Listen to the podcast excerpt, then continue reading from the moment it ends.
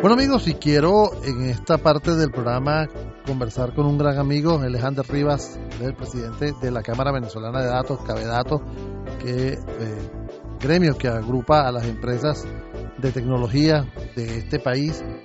Y con él quiero conversar sobre la situación del, del sector. Recientemente, el año, el, la semana pasada, conversaba con Germán Pacheco, presidente de IBM, y casualmente le decía que era quizás la única empresa grande de tecnología que queda en el mercado venezolano. Y ese es el tema que quiero tratar contigo, Ander. ¿Cómo está el mercado venezolano de tecnología? Gracias por estar con nosotros, Ander. Es un placer tenerte aquí. Gracias, Edgar. Igualmente, bueno, pues agradecerte por, por la oportunidad. ¿no? Eh, bueno, decir que IBM es la única empresa grande que hay en Venezuela, eh, transnacional. Está, está, Epson, por ejemplo. Hay, hay, hay, otra, hay otras empresas que, to, to, que, que, digamos, tendríamos que mencionarlas.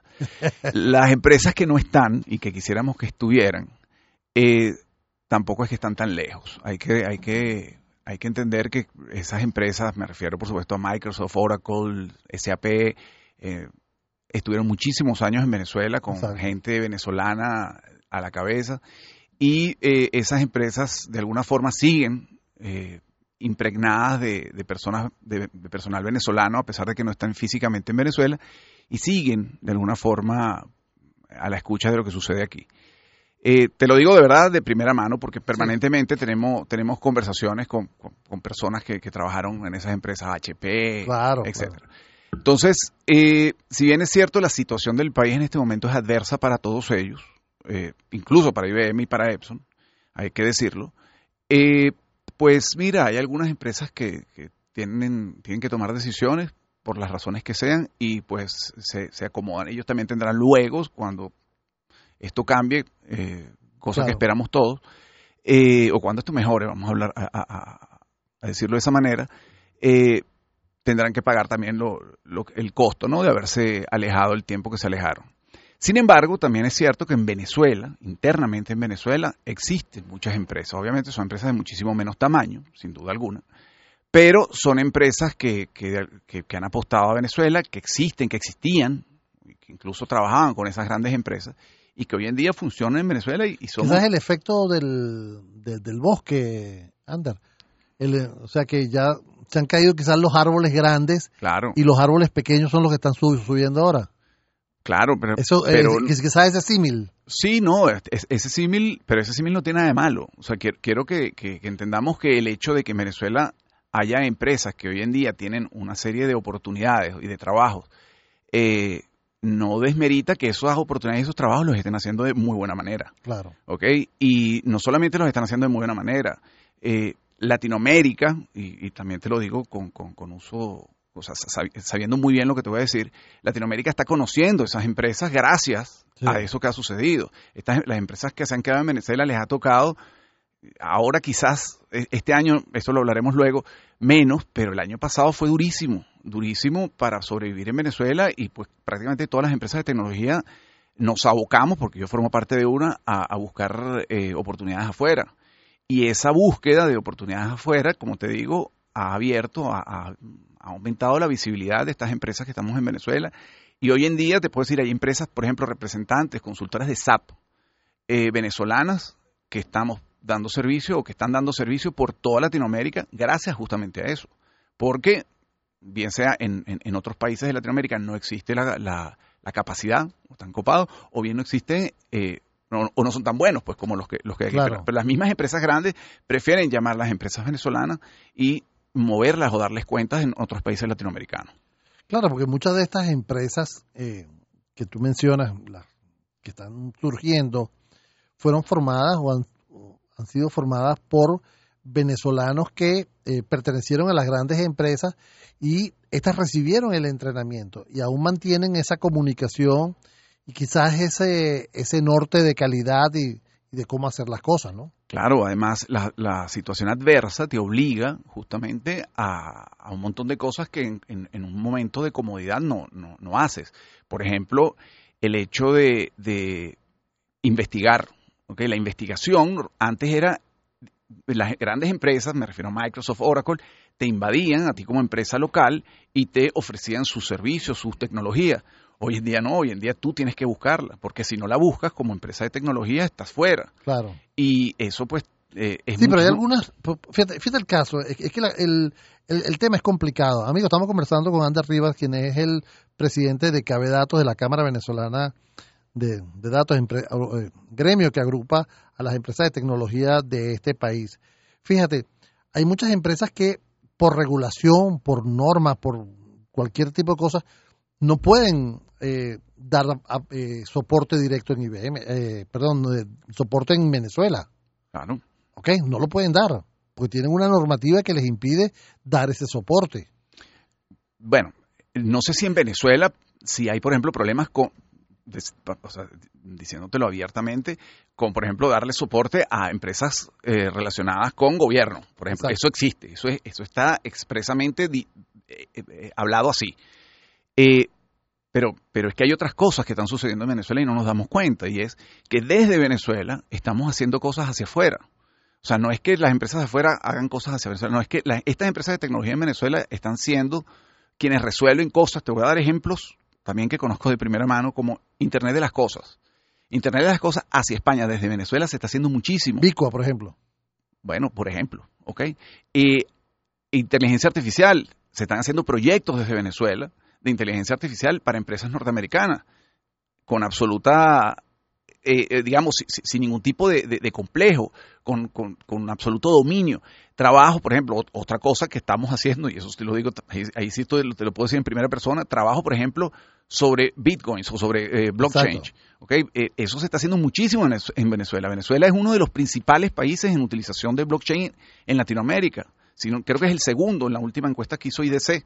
Sí. Entonces, eso creo que, que te dice que en Venezuela tecnológicamente estamos muy bien eh, y las empresas que han quedado han dado la talla y han, y han asumido el reto y, creo que estamos mm, haciéndolo bien. pues. Interesante. Es una oportunidad que se presenta en el mercado venezolano. Y así lo están enfocando. Es que no hay otra Cuando hay una reunión en Cabedatos, por ejemplo. No, bueno, imagínate tú, Cabedatos, por ejemplo, te voy a, te voy a decir cosas que hemos hecho justamente en- en- en- para sobrevivir. Cabedatos armó un clúster, un clúster de empresas de tecnología. Un clúster es una cosa rarísima, que, que incluso me cuesta muchísimo explicar. Un clúster es un montón de personas que hacemos lo mismo, unidos para dar respuestas más efectivas. Básicamente es eso. Ahí tú estás sentado al lado de tu competencia, que no es competencia, al final es competencia, porque si bien él puede hacer cosas que haces tú, posiblemente él eh, haga alguna cosita que tú no haces o tú hagas alguna cosita que él no hace y pues de alguna manera eso- en esos extremos te complementas. Igual, lo, que- lo que hacemos igual los dos, bueno, si el volumen de trabajo supera tu- tus capacidades, puedes optar por esa otra persona. Es un clúster, se llama CITIC. Los que nos estén escuchando y tengan empresas de tecnología, los invitamos incluso a participar. La página web es citicven.la. Pueden visitarlo y ahí pueden escribirnos si, si lo desean. Y, y la verdad es que eso es parte de lo que estamos haciendo y eso ha funcionado muy bien. Eso ha funcionado muy bien porque de cara hacia afuera no es lo mismo que vaya una empresa que te desarrolla aplicaciones móviles a una empresa que desarrolla aplicaciones móviles, que in- in- instala infraestructura, que te vende equipos, que te eh, eh, da asesoría en impresión 3D, etcétera. Fíjate que eso, eso también lo están haciendo, por ejemplo, las empresas de, de telefonía, Claro. que se llama la cohabitación de las, de las antenas. Antes se peleaban por los espacios, espacio, el espacio de las antenas, donde colocar una antena y ahora las, las tres operadoras se han puesto de acuerdo y en una misma antena le sirve a las tres en un mismo espacio. en un mismo espacio. antenas, ¿no? sí. Entonces yo creo que eh, lo que ha surgido es que dentro, como venezolanos, hemos cambiado la, la forma de enfocar el mercado, la, la forma de enfocar el, el, el problema. Lo decíamos la, la semana pasada, Ander, cuando estuvieron aquí los amigos de la Fundación este Futuro por la Paz, Motores por la Paz, que se llama. Gracias. Ok, Motores por, por la Paz Correcto. de- desarrollando eh, capacidades eh, Talentos venezolanos, talentos que venezolanos. están allí, ¿ok? Y que más allá de la situación del país, de, de- de la situación económica, política, etcétera, están allí. Hay que eh, incentivarlos, hay que desarrollarlos. Y no solamente eso, fíjate, Motores por la Paz trabaja en, en- en- en- en niños, pero es que en el medio y hasta el final sigue habiendo gente en Venezuela que, que, sí- que es muy talentosa y, y tiene muy, muy, buena, muy buenas oportunidades. Venezuela jamás, jamás ha dejado de preparar personas. Las universidades en Venezuela siempre Pero han fíjate, sido yo les decía a ellos justamente eso.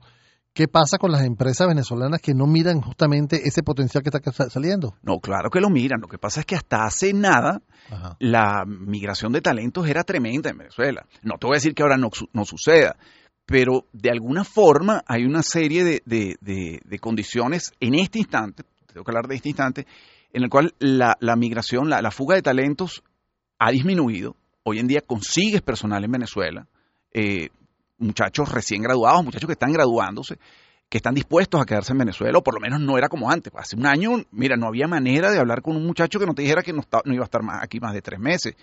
Hoy en día no es así y creo que eso ha cambiado, eh, te repito, hoy en día. Y eso las empresas venezolanas tienen que entender. Y por supuesto, la empresa la- el empresario, el industrial venezolano tiene que entender que a pesar de la situación, a pesar de la coyuntura política y económica que tenemos, tiene que pensar en grande, tiene que automatizarse, tiene que montarse en la ola digital, quiera o no quiera. Foco. Sí, tienen que hacerlo. Ya te digo, aunque, aunque eh, las- en Venezuela pase lo que pase, esa es porque esto va a cambiar, estoy seguro que va a cambiar, más tarde o más temprano. Y cuando esto cambie, como no estés montado en la ola, te va a pasar otra por encima. Va, va- va a llegar alguien y te va a decir, mira, Así mismo. Y van, a, y van a llegar empresas venezolanas, ¿ok? Que te van a pasar por encima. Tú puedes ser muy grandote, pero no estar montado en la ola. Cuando esto mejore, las empresas que estén preparadas lo van a conseguir. Ander Rivas, presidente de Cabedato, ¿cómo, cómo llegan, cómo, cómo se conectan con Cabedato? Cabedatos, la página web, creo que es el mejor mecanismo, cabedatos.net. Cuando lo deseen, allí tienen un punto de contacto, nos pueden escribir, pueden eh, hablar con nosotros. Y como les dije, y por favor, si son empresas de tecnología y quieren formar parte de nuestro clúster, citicven.la. Ander García, gran amigo, de verdad te agradezco mucho. Tu, ay, Rivas. Rivas, quise decir. Eso te pasa por leer lo que no debes. Es leo lo que no. es que, bueno, uno se confunde. Gran amigo, siempre estamos pendientes, siempre nos encontramos y siempre eh, tratamos estos temas así con este calor de, de intensidad en la conversación. Que muchísimas gracias, Edgar, en serio. Y bueno, éxito. Tu, programa es un, un buen ejemplo de, de que en Venezuela todavía se pueden hacer unas cosas, ¿viste? Son 24 años al Así aire. es, así es. Gracias. Hasta luego, vale.